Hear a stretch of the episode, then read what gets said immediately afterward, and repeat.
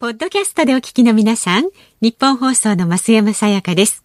辛坊治郎ズームそこまで言うかは、24時間ご意見対応型のラジオ番組です。辛坊さんへのニュースに関する質問や、今日の放送を聞いての感想、明日の放送で扱ってほしいニュースなど、24時間受け付けています。あなたが番組を聞いたタイミングでメールを送って、感想やご意見をツイッターでつぶやいてください。お待ちしています。8月27日木曜日時刻は午後3時半を回りました。FM93、AM1242 日本放送ラジオでお聞きの皆さん、こんにちは、辛坊治郎です。パソコン、スマートフォンを使ってラジコでお聞きの皆さん、そしてポッドキャストでお聞きの皆さん、こんにちは。日本放送の増山さやかです。そして木曜日は、こんにちは、日本放送の飯田浩二です。昨日この番組の中でですね、はい昨日の朝の時点で、はい飯田君の髪型が変わっていたということで、スタッフの間では相当話題になったんだけれども、全員がそのことを話題にしなかったというのがここで話題になっていてですジーアップのスタッね。フの中ではね。そうなんですよ。みんななんかあの、新聞見てるふりしてとかですね、その見てるふりの新聞が、どう。もそれ上下逆さじゃないのかとか、明らかに読んでないよねっていう。みんなね。あのよーく見たら新聞に穴が2つ開いてて、新聞逆さにしてなんか見てんじゃねえのとか、なんかそう。いう。話題はたくさんあったんですけれども。マジですか俺そんなに。朝ね、気遣ったらしいですよ、スタッフの皆さんは。はい、なんかね、話題にできない雰囲気があったっていう。ので、なんかあの朝からね、スタジオ周りが凍りついたという。噂を、昨日散々この番組のオンエアおよびオンエアの周辺ではい聞いてたもんですから、い今日すごい期待しててですね、まあ結構飯田君が一体どんな頭になってやってくるんだろうと思って、ええ今日来たら普通で表表紙抜けした感じですよね。だから、特に何かがト変わったということはないですよね。しかもなんかつまんねみたいな感じでみんなにこうあしらわれてですね。いや、僕は何のことかわからないわけですよ。えーで、昨日のオンエアを聞いたツイッターさんがですね、匿名希望のツイッターさんが、はい。飯田さんのヘアスタイルを手掛けた利用者さんのご苦労に思いをいたすとき、涙を禁じ得ないのは私だけだとは思い、どういうことだ？などなどのツイートをいただいておりますが、あの、はっきり言ってそんな感じではないです。いやそう。です普通です。普はい通です普通です。普通です。そうただまあ、あの、いろんな方法がまだあるよな、と。何ですか？何ですか？そのいろんな方法があるよなって私ね、どちらかというとね、髪型で割と好きなのはですね、ええあのー電撃ネットワークのリーダーかなんかの人いるじゃないですか。あのなんとか、なん、なんて言うんだっけ、あの人名前な。南部トラタ南部トラタさん。これ南部トラタさんね。えええええいつ頃だったかな、もう10年ぐらい前かもしれないんですけど、え。はい。いや、10年、いや、もっと前、いや、そんなに前じゃない。ちょっとね、後楽園スタジアムじゃなくて、ええええ。東京ドームか。東京ドーム。はい東京ドーム。東京ドームで東京ドームにね、はい。えー、っとね、格闘技見に行ったんですよ。はあはあ。誰だったかなな柔道から格闘技に転じた方だと思うんですけどね。吉田さん？まあそんな方なだったと思うんですけど、メダリストから見に行ったんですあそうそう、オリンピックのメダリストから格闘技に転じた方の、顔は出てくんだけどな。方のはい、方の、ええー試合を見に東京ドームに行ったんですよ。でう東京ドームアリーナ席ですよ。で、真ん中にリングが作ってあって、その周りに鉄パイプじゃなくて椅子か、パイプ椅子か、ダーダーっと並んでる。だから割といい席ですよね。ええそうですねで、私の座ってた、はい。二つ前に、ええ。南部虎田さんが、どう見てもモデルさんとしか思えない、綺麗な女性と、ほうほうほう。観戦してらっしゃって、それを後ろから見てて、この髪型はすっげえなと思ってですね、いつかは俺はこんな髪型にしてみたいと。ちょうどなんか鉄腕アトムみたいな感じですよね。まあまあそうですね腕アトムの髪型も妙でしょ？よく考えてみたら。あれなんで両脇が尖ってる必要があるんだろう。わかんないですね。あれはこの番組のリポーターのアトム君に聞いたらわかるのかしら？いやいやいやいや、なんぼなんでもそんな無茶ぶりばかり。そうみですか？いやあの、だからそれで言うとね、はい飯田君も頑張ったらね、ええ南部虎田にはなれるというような気がするんだね。素晴らしい発見ですよ、これだからは。サイドの髪の毛を伸ばす。あいや、そうですね。サイドはほら、比較的豊富にあるじゃない？いや、まあまあ、サイドはね。そうでしょ？だから、多分ね、今回みんながこ注目したのは、はいサイドを両方刈り上げてるからですよ。ああ、なるほほど。ね、ほら、今あの高校生のダンカットが禁止かどうかみたいな議論が一部にあったぐらいですから、ちょっとダンカットっぽいサイドの刈り上げ気味なんですよそうですねツーブロックってやつですねツーブロック、ツーブロック。ブロックそれそれ、ツーブロック、ツーブロック。Yes, yes, yes. イエス、イエス、ツーブロック。I'm young man. What? What? そうそう、ツーブロック。ツーブロックツーブロックなんかあの、高速で禁止してる学校があるって結構話題になってたりなんかするじゃないですかそうなんだよ。ツーブロックにしみたいっていうかね、おー。もっと刈り上げてるんです、サイド。を。まあまあ確かにねでせっかくそんなに豊富にサイドに髪が、髪の毛があるのに、はい。そこまで刈り上げるの私はもったいないと思うんだな。だからサイドをこう伸ばして、はい。それを頭、耳の上ぐらいで左右に三角に固めて いやちょっと待って。なおかおかしいでしつ、それの色を脱色して金髪にすると、ナンブルトトラット。いやいいかもしれないお似合いかもしれないわそんな爆竹とか飲み込むようなね、そういう芸じゃないですからよね。俺ちょっと尊敬してんだよね。俺あの、実は電撃ネットワークと並んで、あのー尊敬してた、ええエスパー伊藤さんって人がいたんですけど、おーはいはいはいはい引退されたかな？ちょっと何年か前に引退されたようなニュースもありましたけどあそうか刀芸はすごいですよ。何がすごいって小さなあのボストンバッグみたいなのに体を折り曲げて入っちゃって、っていう、あれがすごいじゃないですか。私は体が硬いから、あれは絶対無理なんだけど、はい。あの当時のエスパー伊藤さんの芸で、3点倒立をしてラーメンを食うというネタがあったんですよ。おこれは私できそうな気がしてね。できそうな気がして。やってみたらできたんです。できた？関西のローカル番組で生放送でやってますからね。生放送でやったんですか？関東で、はい。私の番組は、ええ。あの、基本的にテレビはですね、はい。えー土曜日の朝のウェイクアッププラスという番組ででもう十数年やってますからね、ニュースキャスターだと思ってる方多いと思いますが、ええ。ローカル番組でははい、3点倒立して逆立ちしてラーメン食ってますからね。生放送ですから。生放送で。ね。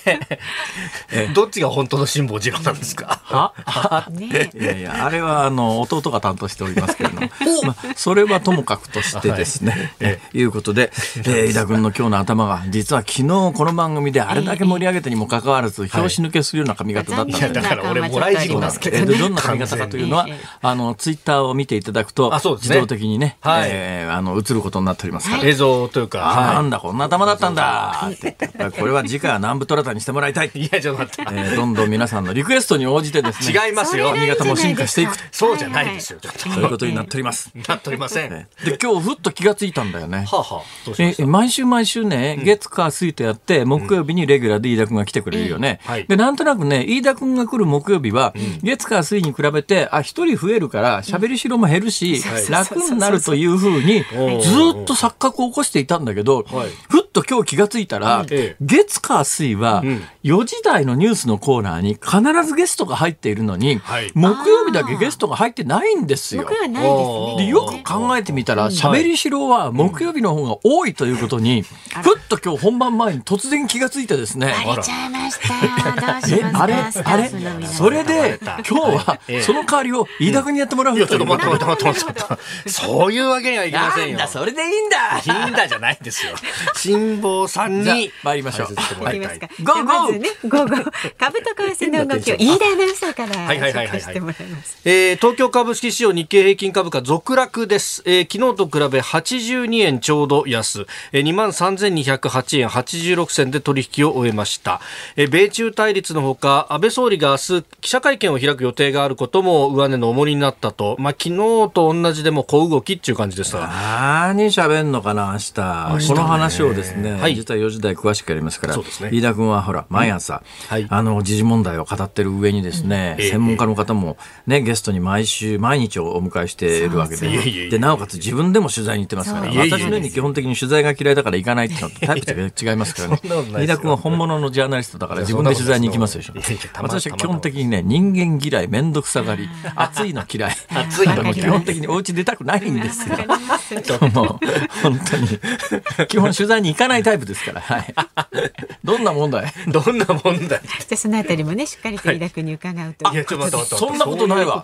私昨日ね、はい。新宿歌舞伎町行ってきましたそうですよ。おすごいじゃないですか。すよ。新宿歌舞伎町新宿歌舞伎町とついでにですね新宿に新しくこの間開通した東西自由通路ってなるじゃないですか。今まで東口から西口に行こうと思うと結構大変だったんですよ、で一番手っ取り早いのは、はい。あの JR の入場券買って通り過ぎる、通り抜けるっていうのがいいんだけど、あそれしかしわざわざねそのためにね。入場券買うのもって思うじゃないですか、はい。ほいで、えー東口の、ちょっと東口のあれ南か、あ北側出たところは、昔あのガードしたくぐる通路あったじゃないですか。で向こう側に、昔はもうちょっと下品な名前だったんですが、今は思い出横丁という名前に統合されてる、小さなお店がぐちゃぐちゃぐちゃっと重なってるところはありますよね。あの思い出横丁の下を抜けるガード下の通路はまだ生きてます。あれあります。だけど、まあ、東西行くときには、今まではあのルート、だから行って、駅から出て、あそこの下をくぐるしかなかったんですが、そうじゃなくて、駅の構内で東西に自由に新宿行けるとはい。いうルートができたんで、いっぺん行ってみようと。いうことで、通路を通過したわけですよ。はい。で、通路を通過するだけじゃ、一瞬で終わっちゃいますから、そうですね。これやっぱり地上の賑わいも見てみようということで今これだけいろいろ言われてる中、あの、思い出横丁というね、えー新宿のガードした、昔あれ戦後の闇市から出発してるんですね、あのあの辺りは。ですよね。戦後の闇市時代に、あの、開業した店が、いまだに営業を続けてますから、で、あの辺りどうなってるのかの賑わいを見に行ったら、はい。まあここだけの話ですよ。ええ。昨日の夜ですけども、はいもうみ東京都知事が見に行ったら、そっとすんじゃないのっていう感じですね。だけど、東京都庁のお膝元だもんね。まあそうですね。東京都庁のお膝元で、ええ東京都庁から歩いて10分で行ける距離にある、あのごっごっちゃごっちゃじゃない、あの密集した飲み屋街が、また人が3つ3つ。大体、あの、なんとかのステッカーなんか貼ってやしないし、基本的に、もうなんかね、庶民のある意味、えーエネルギーというか反権力の姿勢というか、そういう大層なもんじゃないんですけど、まあ、ぶっちゃけ言うとええ、全然守ってねえじゃん、お膝元でっていう。たくましい。はい、それがね、新宿の今現状なんだなという。あそこでも飲んでると楽しいっすよね。なんかは割と人少ないですけどね。やっぱ少ないですけれども、でもあの思い出横丁界隈は、はいはいはいはい。もう人だらけ。あそこ。だから、いつも人いる感じありますもんね。それがあね、それがすごいのがですね、ええここれ安いわと思ったのは、はいあの、今コロナに引っ掛けて、え結構日本中でね、コロナセットってやってる567円っていうセットをやってるんですけど、なるほどまあ、昨日フラフラっと入った店はですね、はあはあ567円で、生ビールとかチューハイプラス、料理一品付きなんですよ。いいじゃないですか。これ安いよね。安いですね、それね。あの1000円でベロベロになる1000ベロっていうのありますけど、はいこれなら1000ベロどころか、600円ベロだわ。そうですね。もお、いいっすね。そうです。やっぱ新宿偉いなと思ってね。まあでもね、くれぐれも密は避けて、えーあのね、また会東京都知食してい事みたいなことただきたい言って。、この公式見解、この 東京都知事、この。東京都でもね。東京都知事。まあそれでこの新宿のねいろんな取材の模様っていうのは9月に入りまして、えー、新聞はい、再来週です。そう、再来週、例のあの、富士急のジェットコースターとともにお届けします。思い出すなに。思い出したくないよ。さあ今日の辛坊治郎ズームそこまで言うか。あ、そうだあ。えー為替をまだ言ってなかったですね。ごめんなさい。えー為替相場現在1ドル106円5銭付近での取引。昨日のこの時間と比べて30銭ほどの円高となっています。ちょっと円高触れてて、105円台の後半で取引行われていたんですが、ちょっと戻しました、ね。ああ、そうですか。はいもうどうせ海外行かないから、いけないねっていう人が大変だろうな。本当ね。ね、ね。それ為替に一喜一憂しながらね、はいあのうわ帰ってきたら差額でなんかなんか買えちゃったみたいな そうそうそうそうそう。そういう時代が懐かしいよなそうですねいつになったらそうなるんだろう、はい、ねさあこの番組話が脱線しつつも他の番組では聞けないとっておきの知識が学べるジェットコースター的なニュース番いやそんな組です。大層な話じゃないと思いますよ。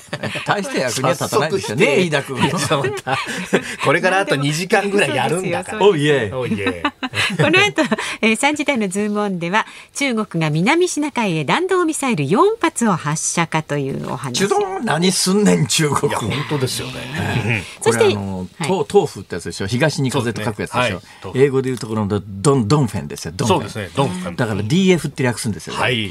D ドンファンドンファンじゃない、ドンフェン。ドンファンは飯田君か。そんなことないですよ。そんなことないですね。はいモテません。4時台は明日予定されるね、この安倍総理大臣の記者会見。ちょっとあごめんなさいね。発表が、ごめんなさいねって誰ですか、近所のおじさんみたいな。話進まないじゃないですか。本当にやっぱり脱線してばっかりだ4時台ははい明日予定されております、安倍総理大臣の記者会見、はいこちらにつきましてもズームいたします。5時台は民主派の抑圧が続く香港情勢を取り上げます。ラジオの前のあなたからのご意見もお待ちしています。メールは zoom zoom アットマーク 1242.com それからツイッターでもお待ちしています。ハッシュタグ漢字で辛坊治郎、カタカナでズーム、ハッシュタグ辛坊治郎ズームでご意見お寄せください。お待ちしています。日本放送辛坊治郎ズームそこまで言うか。このコーナーでは辛坊さんが独自の視点でニュースを解説。まずは昨日夕方から今日にかけてのニュースを1分間で紹介するズームフラッシュです。西村経済再生担当大臣が GoTo トラベルから除外している東京発着分を加えるかどうかについて9月に判断する考えを明らかにしました衆議院議員の秋元司容疑者が起訴された IR 統合型リゾート施設をめぐる汚職事件贈収賄、贈収、ごめんなさい、贈賄罪などの罪に問われた中国企業の元顧問が初公判で起訴内容を認めました。秋元議員は事件への関与を否定しています。イランがこれまで拒否していた国際原子力機関 IAEA の核査察を受け入れる方針であることが分かりました。アメリカが主導するイランへの国際的な圧力をかわす狙いがあるとみられます。女子テニスの大坂なおみ選手が黒人男性銃撃に抗議し、ニューヨークで開催中のウエスタンサザンオープンの準決勝を棄権すると表明しました。新型コロナウイルスが拡大する中、韓国の医師団体が26日から3日間のストライキを決行。医大の定員拡大などに反対しています。韓国荒れてますね。ねえ韓国、お医者さんがストライキ、なんでストライキになってるかというと、はい背景にあるのはですね、新型コロナの感染者が韓国で再燃してきてるんですね。だから一時期あの、韓国って日本では、新型コロナウイルスの抑え込みに PCR 検査等々で成功した国というふうに結構報道されましたけども。今どのぐらい増えてるかというと、1週間で2000人ぐらい感染者が出てますうんね。死者も毎日何人か出てるという状況ですね。だからまあ1週間に2000人ぐらいですから、日本のえー感染者よりは少ないですが、まあ、はい日本よりも韓国は人口がだいぶ少ないですから、それを考えると、今の日本の感染者増と同じぐらいか、それよりちょっと少ないぐらいの、はい。えーだけどまあ結構突然増え始めたっていう感じがしますね。うんそうですねでそういうことを背景にして、でもともと韓国はあのこれ医師会は、はい。医師会が反対するのは日本と同じ構図なんですけれども、そうですね。えー医大の定員拡大と、それから公立の医科大学を作るみたいな話になって、はい。そうするとお医者さんが増えると、ええ。ライバル増えるじゃないかっていう、まあありがちな構図ですが、ただだけど、このコロナが感染拡大してると、いいうような数字が出てる状況の中で、お医者さんがストやるかって話ですよね。だから結構政治的な思惑もあるんでしょうけど、はいちょっとムン政権かなり厳しいかなっていう一つの表れでもありますね。で、今のニュースの中ですごい私気になったのがですねいろいろありますけど、やっぱり、はい。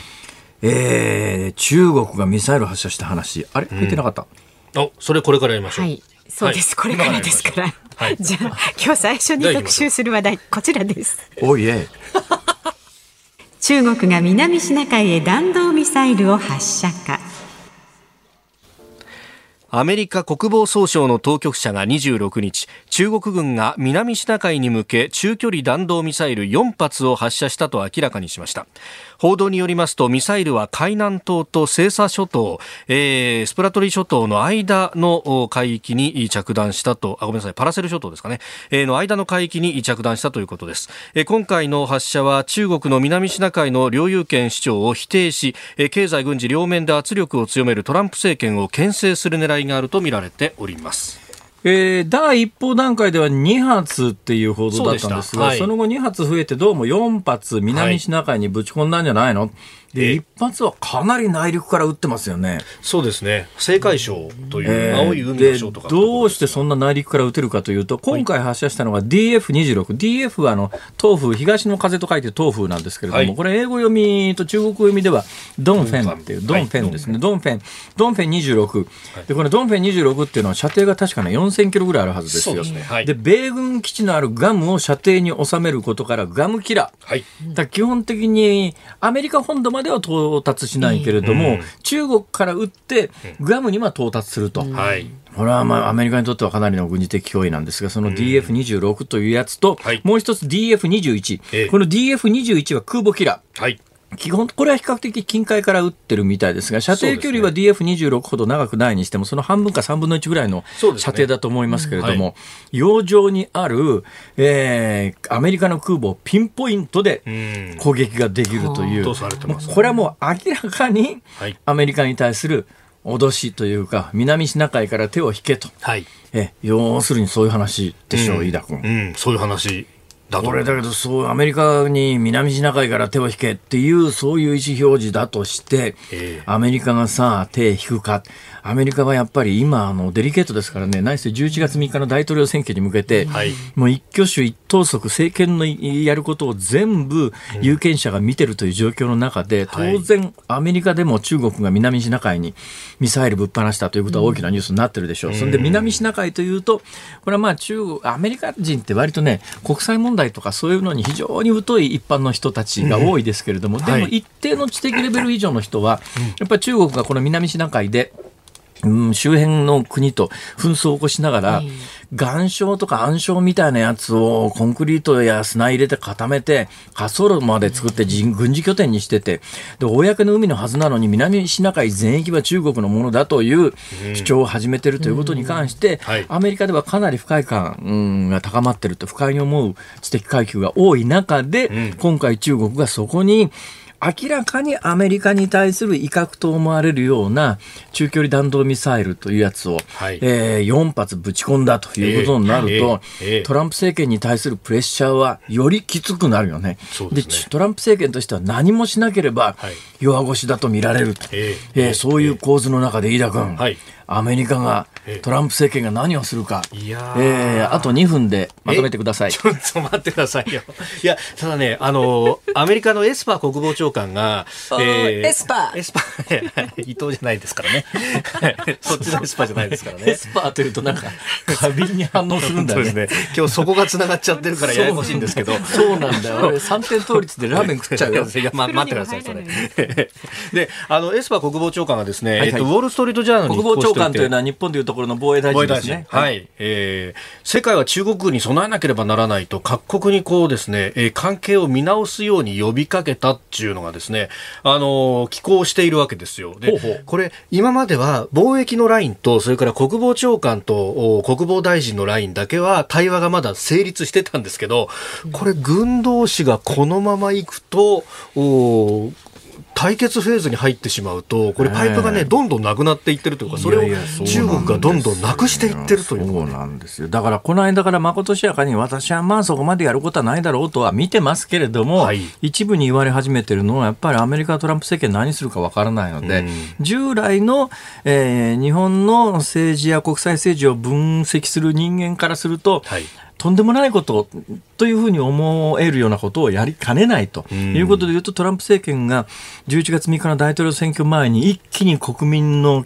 からの求心力を高めるために、南シナ海の違法に公の海を埋め立てて作ってる軍事施設みたいなものを、ピンポイントで軍事的なオプションを取るんじゃないの、まあ、平たく言うと爆撃するんじゃないの？みたいな話があるじゃないですか。はいで、まあそこまでやらないだろうっていうのが一般的な常識的なものの見方ではあるけれども、今回そこの場所に向けて中国が、い。や、お前らなんかするんだったら、空母でも送ってきた日には一発で沈めちゃうよ、みたいなことを、はい。アピールすると、アメリカとしてもこれはちょっとなかなかそうそう簡単に引くわけにいかないっていう、そういう局面になりつつあると。ちょっと結構中国もアメリカも危険な冒冒険をし始めてるよねっていう感じがするよね。ね。何もわざわざこのタイミングで中距離弾道ミサイルを、だって中距離弾道ミサイルって、ええ。今北朝鮮が撃ったら国連制裁違反だって言って、もうなんですよ。袋叩きに合うやつよりも、うんうん。で、今この数年間っていうかトランプ政権になってから北朝鮮が関係を改善するということで、はい。中距離弾道ミサイルに関しては発射をまあ、ためらってるというか自粛してるよね。うんはいでだからね、えー最近でも北朝鮮は弾道ミサイルをバンバン撃ってるけれども、いずれも短距離ミサイルですから、今回みたいな射程4000キロみたいなのって、これテポドンの、まあそうですね。テポドンの性能だからね。そうですね。だからテポドンの性能に準じるようなものを中国が、はい。このタイミングで南シナ海に撃つ、撃ったということは、これはしかしかなり大きなニュースなんですよ。ええそう。ええ今日産経は一面で伝えてきたんですが、それ以外、いや、間に合ってもおかしくないタイミングのニュースのタイミングだったんですけど、そうなんですよ。不思議なことにね。まあ勇敢でね勇敢で一面トップ持ってきてるのがですね、ええええ日本経済新聞、産経は勇敢がないですから。そうですね。産経東京は有感ないですから。ええもうちょっとこれ大きな扱いでもいいんじゃないのねって気がしますが北が撃っ。たらすごい大騒ぎしてるはずなのに。うわ、もう偉いことですよ、そら。ねえ。大騒ぎどころじゃないよ。中距離弾道弾なんかミサイル、北朝鮮がぶっ放した日には。ええそういう意味では、あの、もしかすると、普通の人が読み飛ばしてしまうような、でも重要なニュースを、はいこの番組をお聞きいただいている皆さんは、はい、リアルタイムで把握ができるという。おっしゃる通りです。なんて素晴らしい番組なんだ。さあ素晴らしい番組はこの後4時台にもねズームをお送りします8月27日木曜日、時刻は午後4時を回りました。有楽町日本放送第3スタジオから辛坊治郎と。増山さやかと飯田浩二がお送りしております。飯田君はいはい。えー今やっぱり朝の番組で一番ホットなネタは何？やっぱり新型コロナ関係新ですか？型コロナ関係。そろそろなんかあの政局若干きな臭い雰囲気になってきてる、まあまあまあそうですね。ええええええなってきてますなってきてますね。今日そのあたりをですね、はいこの後ちょっと飯田君に、ええなんかしっかり解説してもらおうということで。そんな勘弁して。どうでもいいですけど、あれだよね。改めて見ると飯田君ってす、っげえヒゲが濃いよね。いや、あのね、やっぱこのぐらいの時間になってくるとですね、やっぱ朝4時ぐらいに起きて剃ってるので、朝3時か、えー、だと伸びてきますね。すごいいいですね。あの、知ってますか？あのね、ファイブオクロックシャドウっていう言い方があるんですよ。ファイブオクロックシャドウ。あ、飯田君は知ってますか？あのね、えー朝こう髭剃りますよね。はい。で、こう夕方になると、あの、ちょっとずつこう髭が、かすかに目立つようになってきて、ええ。こう口の周りに影が差すようになって、これはあの、粋な男性の、あなんかダンディーな？粋なダンンディーな男の象徴で、ファイブオクロックシャドウっていうね、ファイブオクロックだから5時の 夜、午後5時の影っていうのがですね、これがまああるわけですよ。男性の粋な、だだけどそのファイブオクロックシャドウっていう表現が、ものの見事にこんなに当てはまらないやつが世の中にいるかというぐらい、物理的には5 o'clock shadow になってるはずなのにね。なんか、おかしいな five o'clock、大宮伝助みたいなやつね。何なんでしょうかね。大宮伝助わかりますか？大宮伝助は私だとギリギリわかりますけど、増山さんでもわからないでしょうね。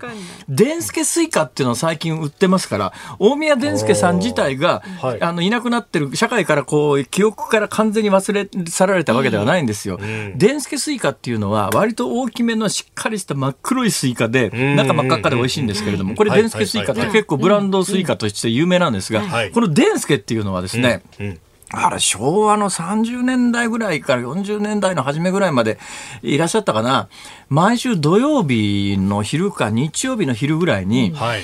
えー今でいうところの吉本コメディみたいなやつなんですが、ええ関東の方は馴染みがないと思いますけれども、関西では土曜日のお昼とか日曜日のお昼に1時間ぐらいの、まあ、英語でいうところのシチュエーションコメディに相当するんですけれども、一つの、例えば、まあ、パンションって言って、要するに文化住宅とかマンションみたいなもん、小さいもんですね。それをまあ、関西弁でパンションっていう言い方あるんですけども、一つの小さなアパートを舞台に、あるいは一つの商店を舞台に、毎週いろんなことが起きますっていうコメディがあるわけですよ。舞台コメディが。ね、それも吉本コメディがまさにそれそれなんですが、はい。それで言うと関東ではその伝大宮伝助さんっていう方がやっていた伝助劇場っていうのが、はい。まさに一世を風靡して土曜か昼日曜の昼に1時間番組でそのコメディをシチュエーションコメディを舞台でやってらした、その方がですね、ええ、ええ、もうええ。口の周りのひげの生え方が今日の飯田君にそっくりなのよ。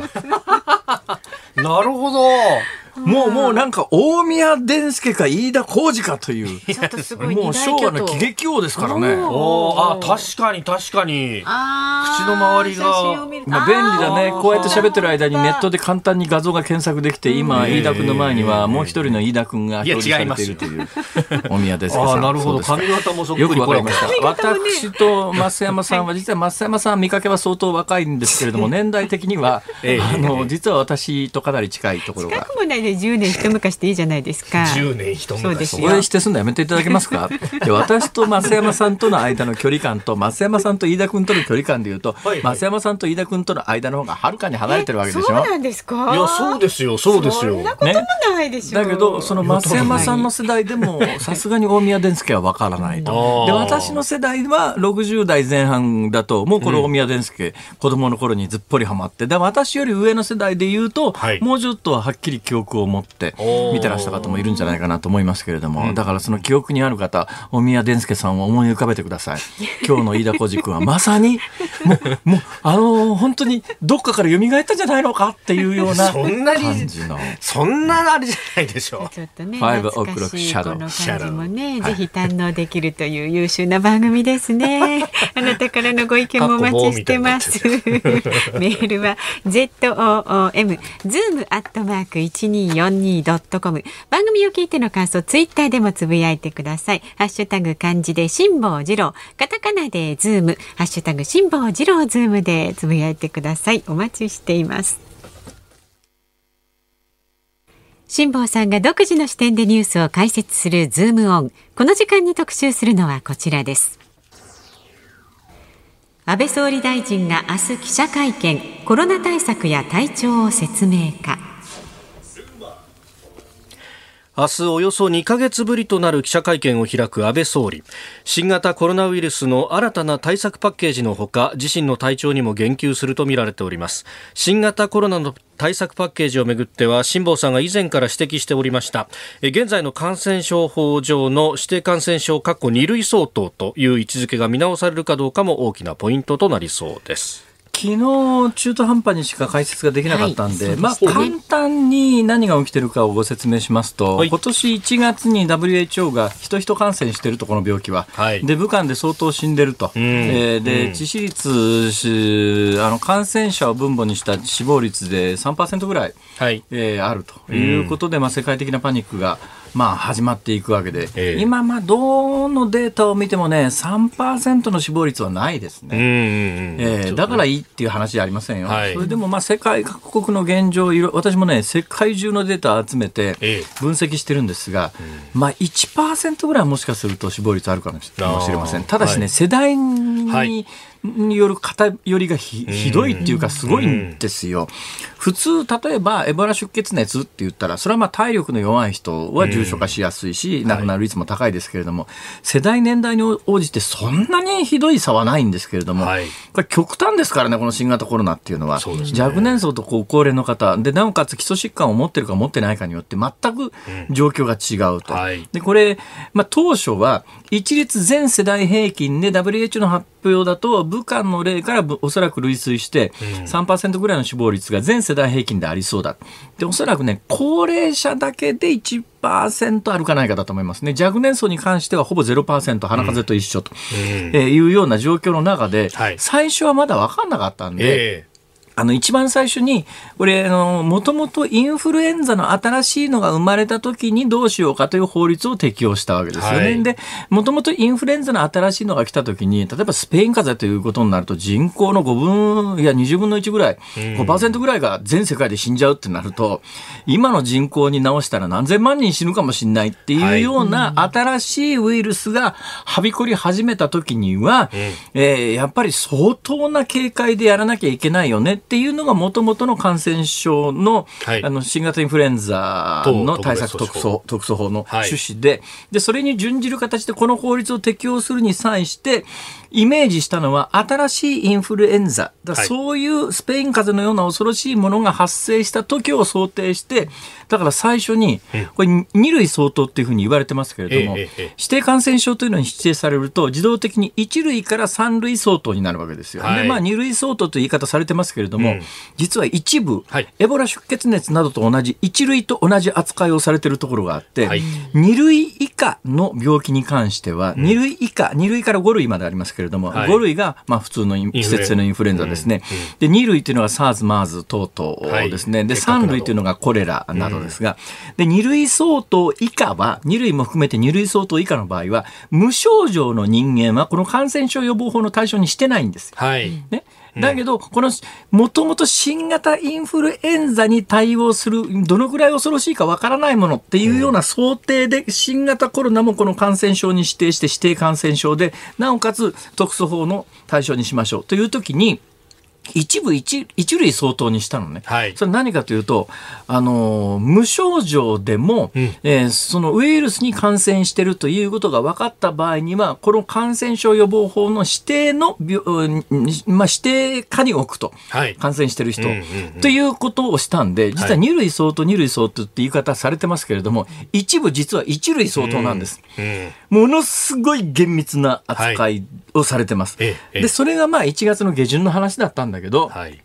その後日本での感染重症者、死者の状況、あの4月5月の第1波と呼ばれているピーク時における日本における重症者、死者の数っていうのは、欧米のその人口比でいうと、人口あたりの比でいうと、一桁から二桁少なかったんですよ。うんです。まあ、あの当時、ノーベル賞をお取りになった、えー、な、な、な、な、な山中さん。山中さん、山中さん。あの、山中ん。さんがなんかやっぱり特殊なファクター X みたいなのがあるんじゃないのっていうのが話題になったぐらいで、やっぱりちょっと日本では違う動きをしてるよねっていうのがあって、で、もともとやっぱり、あの、クルーズ船の時にはい、一つ大きなサンプルだったと私は思うんですけども、ええええ3700人乗っていて、ん。で、かなりのあの濃厚接触者がいたはずなんだけれども、最終的に亡くなっている方が13人なんですよ。うん。で、ご高齢の方が相当数乗ってたんですよね。若い人はほとんどいなかった。で、うん。ご高齢の方中心に、でも元気なご高齢の方だから、だからまあ、施設に入ってる80代、90代の方とはまた全然違います。うん。だから中心は定年退職後60代とか70代とかっていう方中心に3700人乗っていて、で、PCR 検査で確認されている感染者700人強なんですが、はい。PCR 検査って感染してる人の大体3割ぐらいは見落とすっていう検査ですから、うんだから700人 PCR 検査の陽性者がいたということはおそらく1000人規模ではいたんだろうなということを考えると、はい。まあ、13人の方が亡くなっているということでいうと、まあ、その60代から70代ぐらいの高齢の方の死亡率がおよそ1%ぐらいだろうという想像がはい。この段階ではついてたはずですね。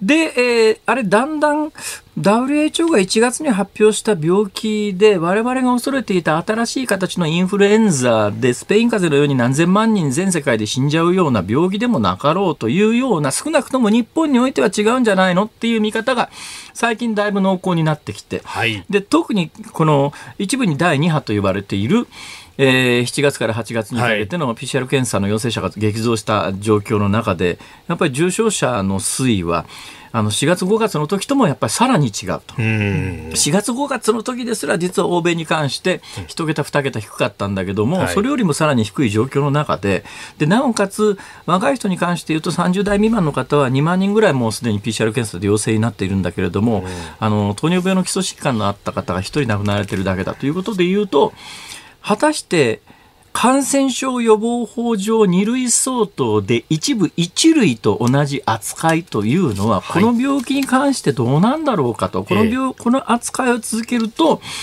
原則隔離しなきゃいけませんから。ええね、原則隔離ということになると、あの PCR 検査です。なおかつ、その1類相当のところもありますから、はい。PCR 検査で陽性になったら、はい。無症状でも、ん。一類相当でエボラ出血熱との患者と同じ扱いをしなきゃいけないということになると、はい。あっという間に医療崩壊するだろう、これ。はい。もうちょっと実態に即した対応をする、重症になりそうな人をちゃんと見つけて、その人たちをしっかりケアする体制を整えるには、で大半の軽症の人や大半の無症状の人は、そのまんま無症状の人、特に若年層はそうですから、それがもうはっきりしてきたんで、はい。だから今の2類相当っていうのを外して、まあ、3類、4類、5類あります、5類までありますけれども、はい。まあ、5類ぐらいに持ってった方がいいんじゃん、じまあ、まあ、実態に即してるんじゃないの？っていうか、その方が医療崩壊を防ぐためには有効じゃないの？っていう議論が、ようやく先週ぐらいからあの厚生労働省は多分前々から考えてたと思いますけれども、えー、マスコミに先週から今週ぐらいちょっとずつリークが始まったって感じですよねこれ。そうですね、この番組だとか私も朝の番組でたまに言及しましたけど結構早いうちからこの二類相当はって話しましたよね、はい、ぐらい前にあの菅官房長官にお出いただいた時にこの話はぶつけてますからね、えー、ああ、はい、朝の上そうなんです。だからあれはあの見る人が見たらすごくあの実はコアな話だったんですけど、うん、見る人が見ないとさっぱり分かんなかったっていうそういう話ではあるんですがまあまあ一旦その話は置いといて、はい、で厚生労働省が、まあ、2類相当から、まあ、一般のインフルエンザ並みに引き下げて、でもやっぱり高齢者や基礎疾患のある人にうつさないように、感染防止の努力はしましょうねっていうような表現で、はい、あの、昨日あたりまでのね、一般紙の集中的な厚生労働省からのリークを見ると、はい、明日あたりの総理大臣の記者会見でそれを言うんじゃないのかっていう見方も昨日まではされてたと思うんだけど、私昨日ちらっと言ったんだけど、うんこれは政治的リスクが大きすぎるんで、うん、そこまではおそらく私は明日は言わないと思う。う言うにしても、はい、まあ、どういう病気なのか、専門家の方に、あの、しっかりこれから討議をして冬に備えようしてもらって、冬に備えようぐらいのところが上限じゃないかと思いますね。じゃあ明日の記者会見は何かというと、少なくとも新型コロナに関して言うと、ワクチンの話ですね。はい、ワクチンに対して日本政府はこういうスタンスで、今のところ大体このぐらいの時期にこのぐらいの量のワクチンが確保できそうで、このに関して言うと、どういう優先順位で今使うことを考えてますよ。それからまあ、あのー、インフルエンザと同時に流行ると大変なことになりますから、はい、ご高齢の方、それからあの新型コロナと違うのは、インフルエンザは子供に一つの山があるんです。新型コロナは子供はほとんどかからないかかかっても軽症なんですね。だけどインフルエンザは子供かかりますから、はい、で子供がかかって重篤化して死ぬケースもありますから、だから今年はインフルエンザのあの予防接種に関しては早めに打っといてくださいねっていうような、あるいはもう公費でインフルエンザの予防接種に関してはかなりカバーしますというようなことまで踏み込むかもしれない。でなおかつもう一つ非常に懸案になっててるのは景気対策で、はい。これあんまりね、制度的に、あの、日本の社会構造が政府に感謝しないようにできてるのは、アメリカあたりは企業がバンバン首切るわけですよ。えー、で、首切られた個人に対して政府が所得保障をするので、はい、首切られた本人は自分の今の生活を支えてくれるのは国家だという意識を持てるわけですが、日本は制度的にそうなっていないのは、企業に雇用調整助成金っていうのは払って、はい、今、1日上限1万5000円まで引き上げられましたけれども、ね、1日上限1万5000円までに関してして言うと、中小企業等々のケースで、従業員の給料100%今国が肩代わりしてくれるんですね。だ働かない、働かせちゃダメなんですけど。はい、休業ですから、ね、そう、休業ですから。はい、だから従業員100人抱えてますと。だけど仕事がなくて十仕事が10分の1になっちゃいましたと。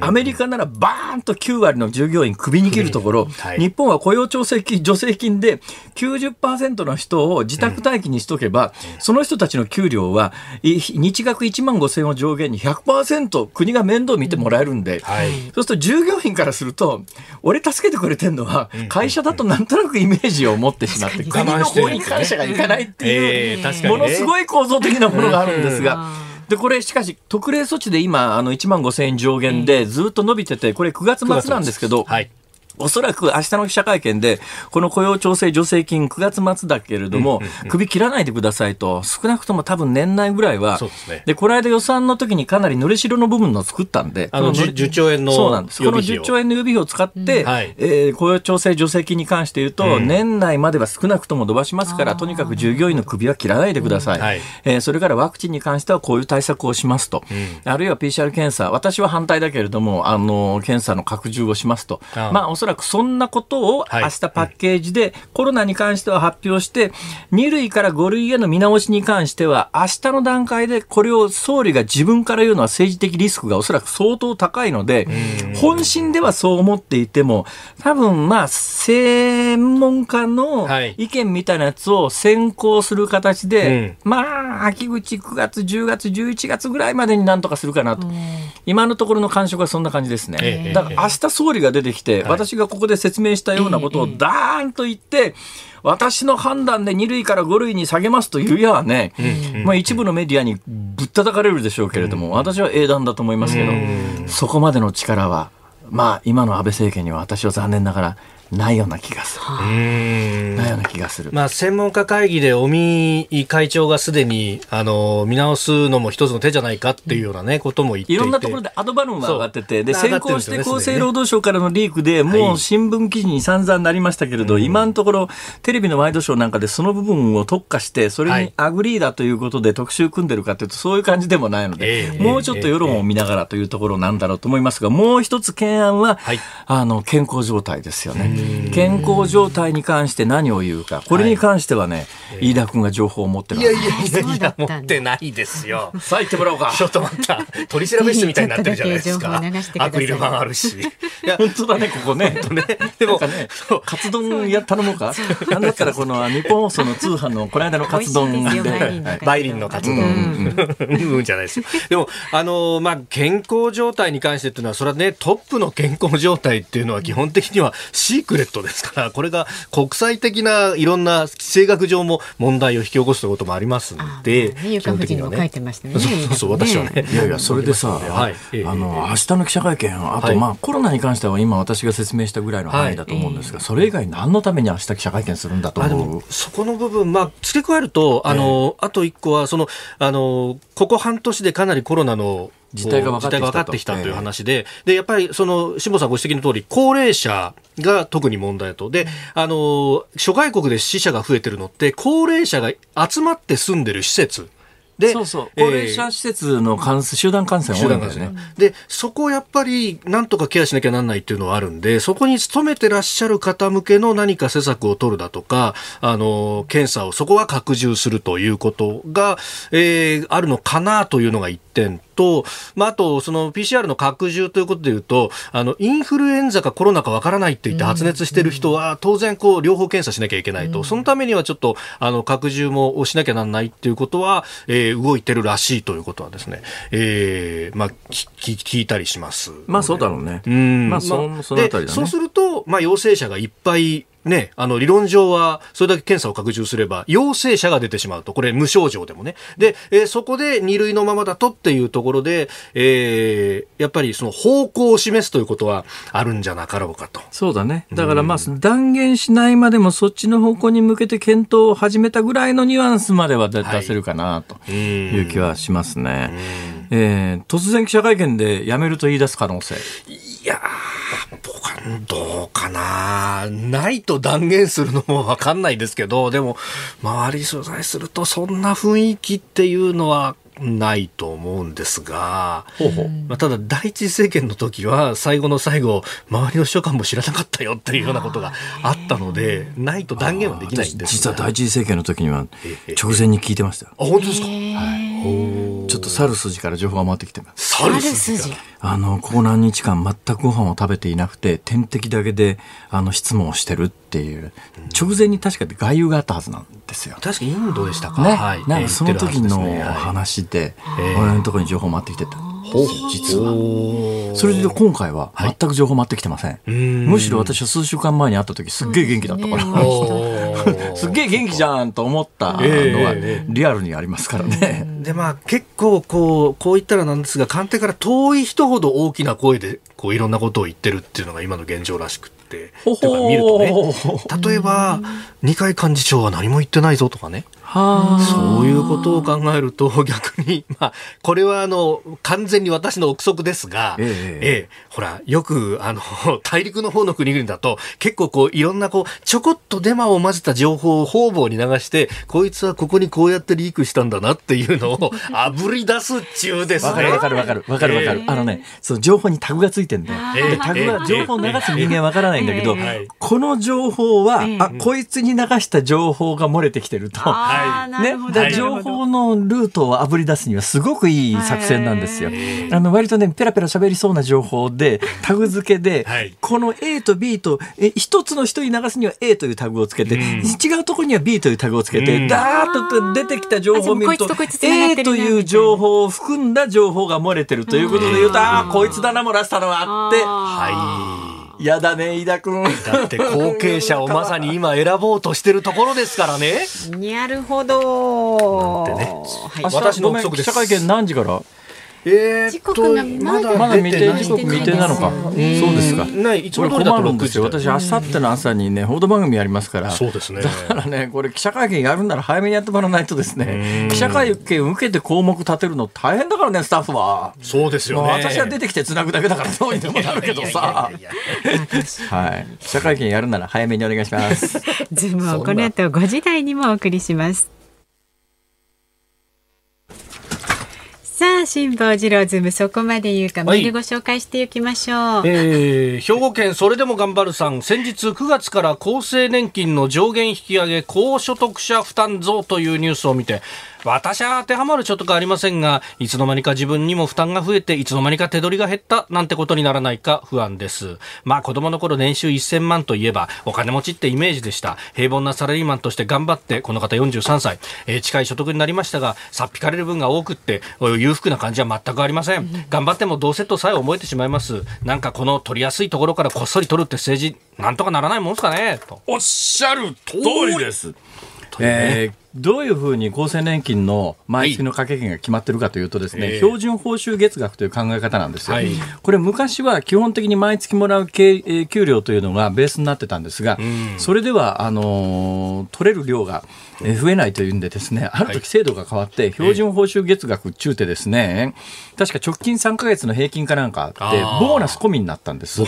だから月給だけじゃなくてボーナス込みで平均を取るわけだから当然のことながら、あの例えば30万円の月給に対して、はい。えーパーセンテージが今上限 18. 点何パーセントかでこうなりましたね、えー労使折半で。まあまあ、はい。ごめんなさい。今いい加減なこと言ってますけど、まあ、基本的にはその一定上率をかけて、毎月の厚生年金の掛け金ふんだくいやふんだくられるじゃなくて徴収されるっていうか わけですよ。はいね、それで、要するに基準となる月給がいくらかっていうのが重要なんですが、ボーナス込みになったから、まず基準となる水準があって、かける何パーだから、当然払う額も増えるわけですよ。そうですねそれで、なおかつですね、今までは31等級っつって、はい。あの、月額標準報酬月額62万円、これが上限で、あといくら給料が増えても、まあ、基本的に62万円に対する厚生年金、その代わり、あの、これ無限にこれ増え増やしていくと、はい。あの報酬比例部分っていうのが後に年金もらうときにも比例してそこの部分は増えるわけですよ、はい。だからこれ標準報酬月額どんどん上げていくと将来もらえる年金がはい一部の人はむっちゃ高くなりますからそれも不公平だろうということで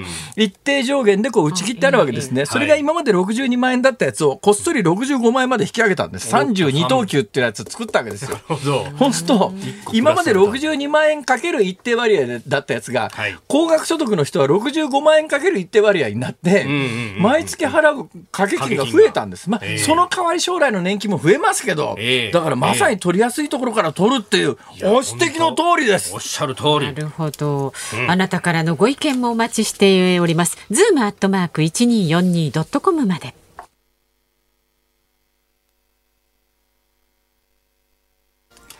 8月27日木曜日時刻は午後5時を回りました。こんにちは辛坊治郎です。こんにちは、日本放送の増山さやかです。こんにちは日本放送の飯田浩二です辛坊治郎ズームそこまで言うか、まあ、この時間はね辛坊さんのエンディングリクエストをお伺いする時間はいです。はい、あの今 TikTok すごい話題になってるじゃないですか、はい。アメリカ政府として。TikTok をまああの禁止するって言ったら、TikTok 側がですね、ええ。訴えるって言って大騒ぎになってて、今多分はい何ですか？CEO が辞任っていうニュースがねそうなの？はい。アメリカの TikTok の会社の CEO が辞任と売却命令それが受け決断。それがどういう影響なのかな？最終的にはどっかが買収する。日本の企業もなんか一部名前を名乗りを上げたみたいになってますが、はい。その TikTok って基本的に、まあ、この音楽使って皆さんダンスしてくださいねみたいなところが原点でここまで伸びてきてるじゃないですか、はい。そのこの音楽使ってください。ねがベースになって大ヒットした曲が、はい。結構最近ラジオでよく聞くんですよ、あのドルチェガッバーナの香水がどうのこうのっていうですね妙に耳につくんだな。んちょっといっぺんちゃんと聞いてみたいと。なるほど。こう思ったんですが、はい。ドルチェガッバーナのなんとかっていう曲。なんとかって曲。香水って曲なの香あれ？水って曲。エイ大体そもそも誰が歌って香水。え、エイトさん？セブンじゃなくて。違いますよ。あの漢字で書きます。えー漢字で書く。エイトさん。はい。じゃあ、エイトさんの香水。はい。あじゃあご準備を。あ丸が出てます。丸が出ましたので大丈夫だそうはいはい。ですはい。さあちょっと時間ありますけど、なんかお話ありますか？いいですか？なんだその、なんだそのざっくりした聞き方は。なんじゃそりゃ。いい結構です。また後でね。はい。ラジオの前のあなたからのご意見も24時間体制でお待ちをしてますので、えー、どんどん送ってください。メールは z o o m zoom アットマーク一二四二ドットコム。ツイッターでもお願いします。ハッシュタグ漢字で辛坊治郎、辛口坊やの治郎くんと書いてください。辛坊治郎、カタカナでズーム、ハッシュタグ辛坊治郎ズームでつぶやいてください。ご意見お待ちしております。辛坊さんが独自の視点でニュースを解説するズームオン。今日最後に特集するニュースはこちらです。広がる民主派の抑圧、香港警察が立法会議員ら16人を逮捕。香港メディアが26日去年7月の暴動に参加したなどの疑いで民主派の立法会議員2人を含む少なくとも16人を警察が逮捕したと報じました。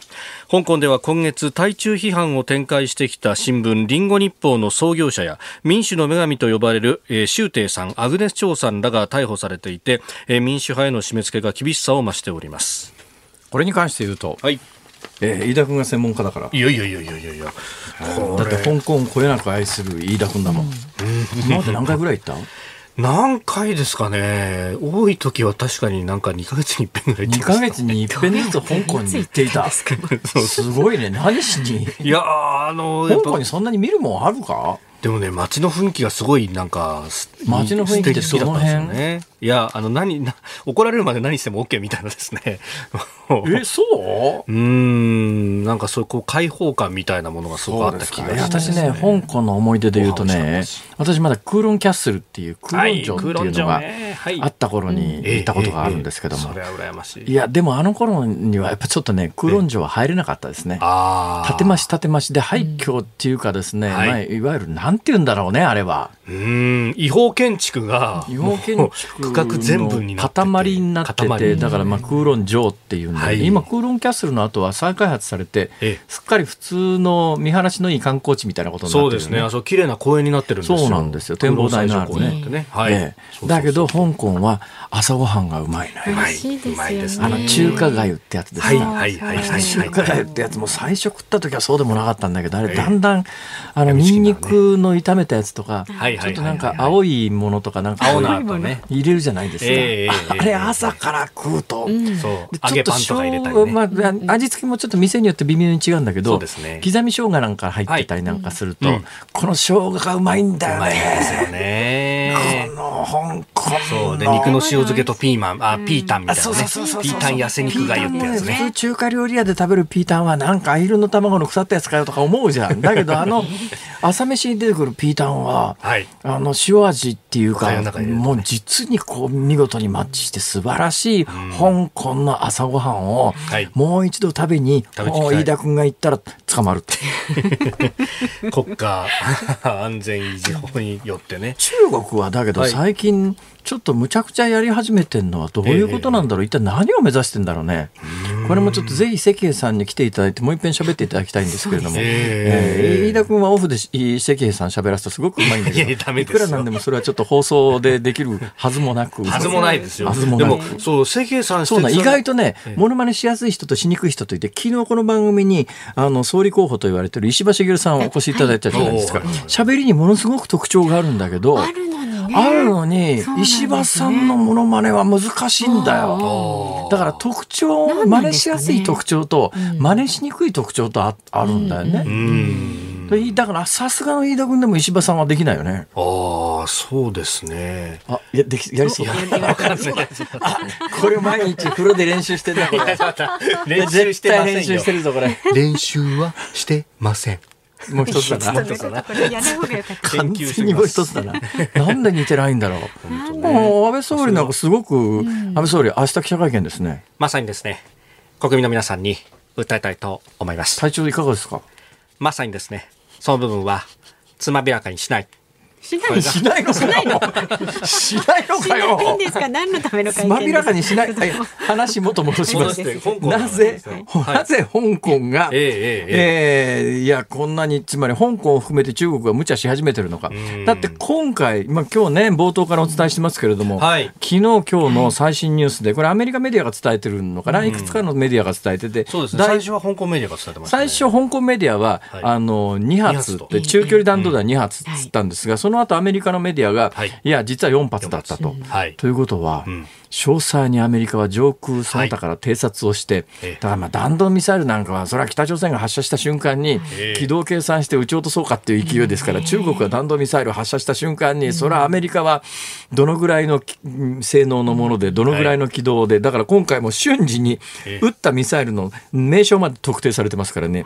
DF26 と DF21 という DF26 はあのガム中国本土からガム島まで直接攻撃ができる。DF21 は中国本土から南シナ海のアメリカの空母に届くという、はい、そういうものを発射したというのはもう瞬時にアメリカの情報網が察知してそれをアメリカのメディアにこれわざとリークしてるよね。そうですね。これあのなんかいろんなシンクタンクとかが出してますけど RC135 っていう偵察機をですね南シナ海でかなり飛ばしていたっていうようなことが軌道が26日に関しては出てだから中国が最近その南シナ海での動きがちょっと異常だということで、はい、もう日常的に偵察をかけているとい。う、そんな状況の中、まあ、香港に関して言うと、飯田君、どうだろう、中国はもう深センその他、はい、香港がこうなったら、最終的にアメリカが香港の息の根止めようと思うと、はい、香港で使われている通貨と、うん、アメリカで使われている通貨と、これ、ドルの交換、ドルの、ええ、これがね、アメリカ中国本土にとってはマネマネーロンダリングみたいなもんで、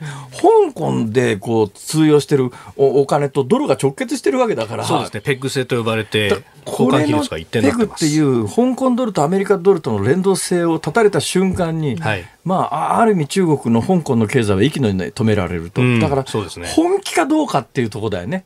アメリカが。そこまでやる気があるのかないのか。うんだからもう中国の暴走は今もうそう簡単に止められないにしてもアメリカがさどこまで本気でこの問題に実効性のあることをするのかどうなのか、はい、このあたりは来週飯田君が詳しく解説してくれることになってます。以上ズームオンでした。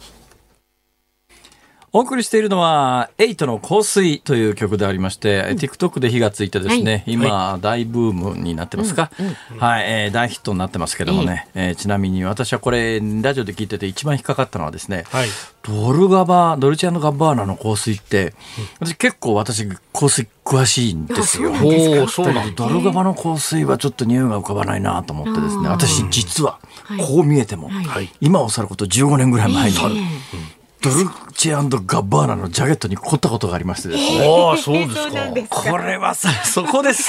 松山さん、その反応はどうなんですか？あんたどの顔でドルチアンドガッバーナよっていう、そういう思いが丸見えのその反応は、飯田君、あなたの上司は失礼じゃないか？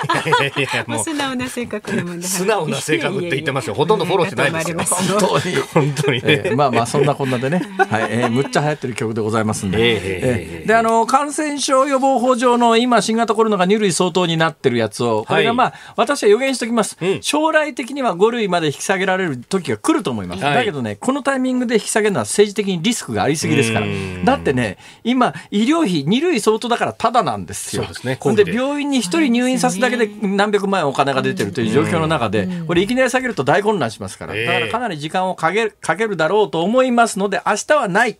いうことは明言はできないけれども、まあまあ来週そのあたり多分解説することになると思います。はい。はい、この後は健康あるあるワンダホーを挟みまして、5時半からはショーアップナイター。今夜は神宮球場からヤクルト対巨人戦、解説佐々木和弘さん、実況松本秀夫アナウンサー、そして翌朝6時からは。はい、飯田浩二の OK 工事アップ、宮家邦彦さん登場ということで、対中関係、アメリカ大統領選のもののタイムです。ぜひお聞きください。はい、えー、千葉の美味しい野菜や特産品も当たるそうでございます。はい、そうです。ぜひお聞きください。ということでございまして、えー、今週も月火水木とお送りしてまいりました、辛坊治郎ズーム、そこまで言うか。うん、えー、ここまでの相手は、辛坊治郎と、日本放送、増山さやかと、日本放送、飯田浩二でした。別名、大宮伝助浩二。